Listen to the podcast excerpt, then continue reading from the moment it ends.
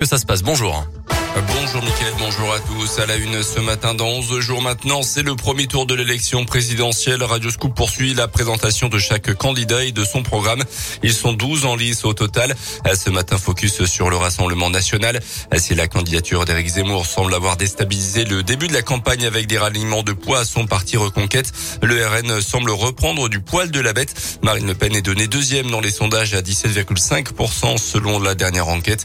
Éric Zemmour est à 11% des intention de vote. Rien d'étonnant à cela pour Michel Morel, conseiller régional du Rassemblement national. Je pense qu'il a, M. Euh, Monsieur Zemmour, beaucoup plus l'objectif de remplacer les LR. D'ailleurs, euh, dans son entourage, des gens qui sont allés le rejoindre, qui étaient chez nous et qui reviennent. Ça, il faut le savoir. Hein. Il y a beaucoup de gens qui sont déçus. La société euh, de base, ça ne l'intéresse absolument pas.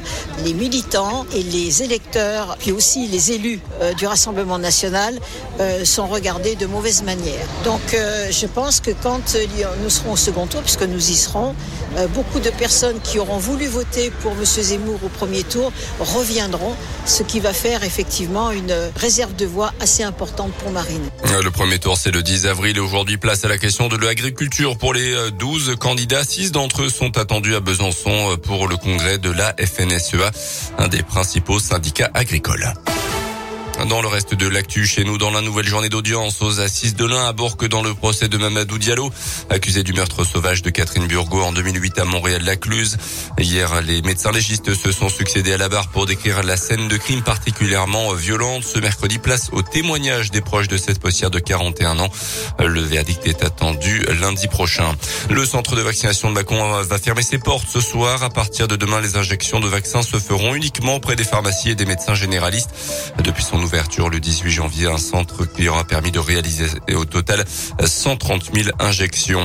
À retenir également dans l'actualité, l'espoir se dessine peut-être enfin en Ukraine après plus d'un mois de guerre. Le président ukrainien en tout cas évoqué des signes positifs après les nouvelles négociations qui se sont tenues hier en Turquie entre les deux camps.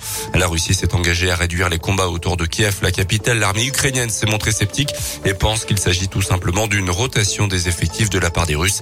Idem pour les Américains et leurs alliés qui attendent de voir ce que Moscou va mettre en place concrètement pour arrêter euh, le conflit.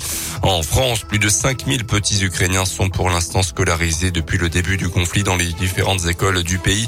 Le ministère de l'Éducation nationale a dit s'attendre à ce que les arrivées continuent de se multiplier dans les prochains jours et les prochaines semaines. Les sports avec euh, du rugby a une mauvaise nouvelle pour l'US Bressan en vue du maintien en Pro D2. Le forfait jusqu'à la fin de la saison de Dimitri Jean-Etienne. Le troisième ligne Bressan s'est cassé la malléole lors du stage la semaine dernière, actuel 14e. Bourg-en-Bresse réfléchit activement à se renforcer dans les prochains jours pour pallier ses absences selon le progrès. En basket, le dernier espoir d'une qualif pour le top 16 de l'Eurocoupe s'est définitivement envolé hier soir pour la JL avec la défaite des Allemands d'Ulm contre Boursasport. Les hommes de Laurent Leniam jouent ce soir peu de Goritza, mais n'ont plus aucune chance d'accrocher ce fameux top 16. Il leur restera ensuite un match et la réception de Bologne mardi prochain à Equinox. Et puis du foot avec une victoire facile des Bleus 5-0 contre l'Afrique du Sud hier soir à Lille en match amical. À noter les qualifications pour la Coupe du Monde au Qatar en fin d'année du Sénégal, du Cameroun, du Maroc, du Ghana et de la Tunisie.